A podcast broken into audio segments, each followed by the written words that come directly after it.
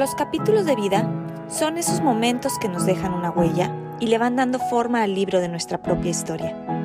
Este espacio está dedicado a compartir reflexiones y recomendaciones de libros que nos han marcado. Soy Lilian de León y te invito a encontrar en los libros algunas respuestas para nuestros propios capítulos de vida. Bienvenidos.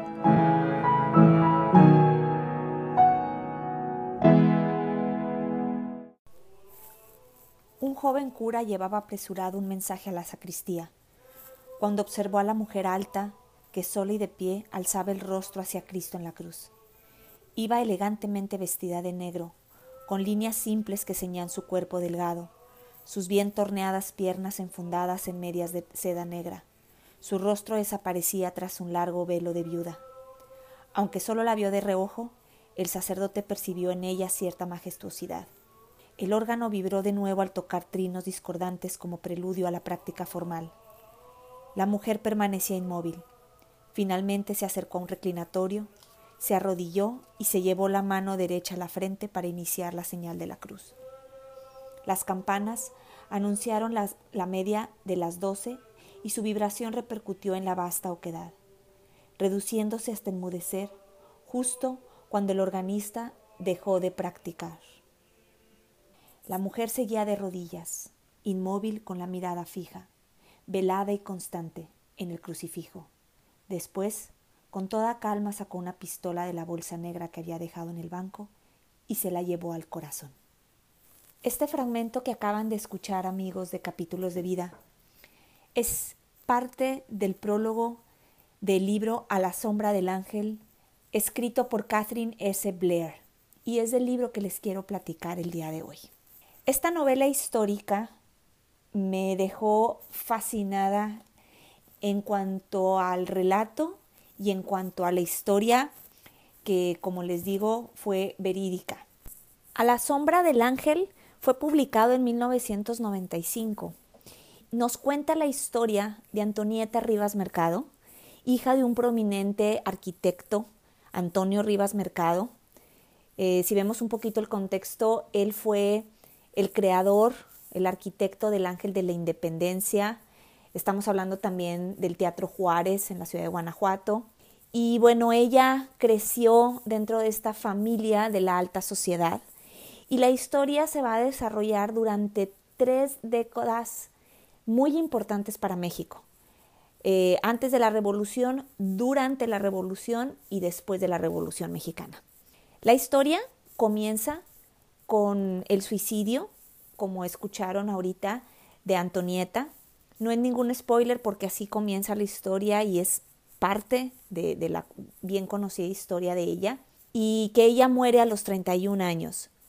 Pero esos 31 años de su vida fueron marcados por una pasión, una intensidad, una manera de ver la vida, de no desaprovechar ni un minuto de su vida.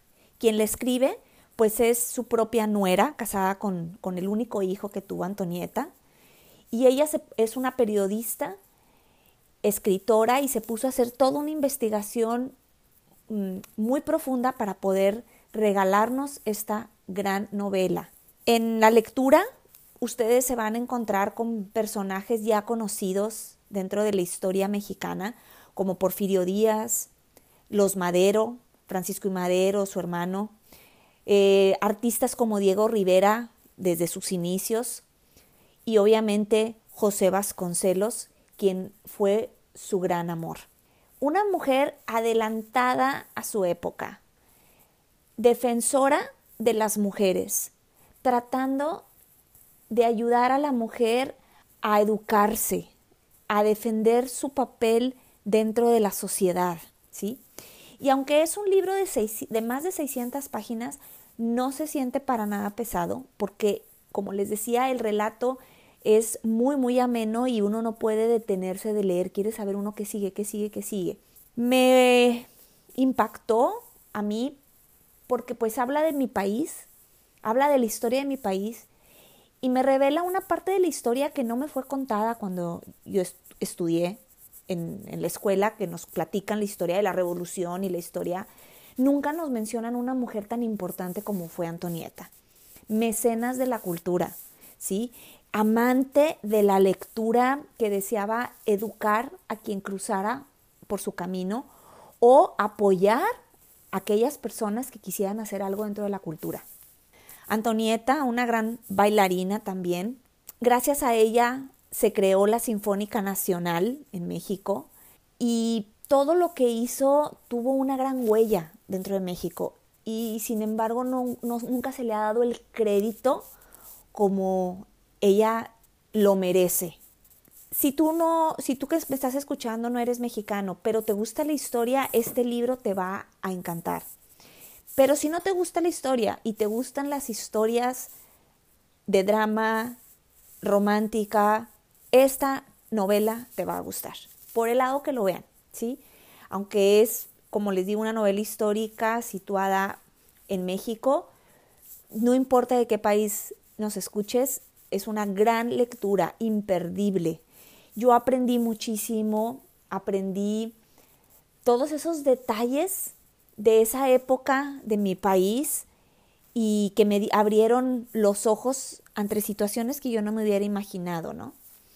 Antonieta Rivas Mercado tenía una parte de ella muy intensa, una parte muy sensible, que durante la lectura ustedes van a poder ir descubriendo lo que fue viviendo y por qué la hizo la mujer en la que se convirtió.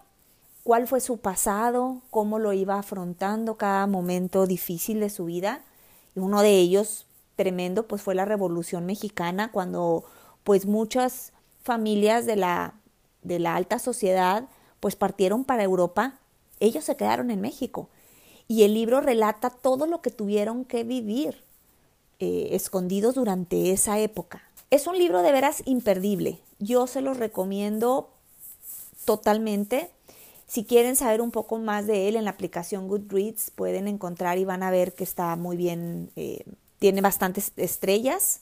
A la mayoría de la gente les, les ha gustado este libro porque de veras en, toda su forma, es creo que una muy, muy buena lectura.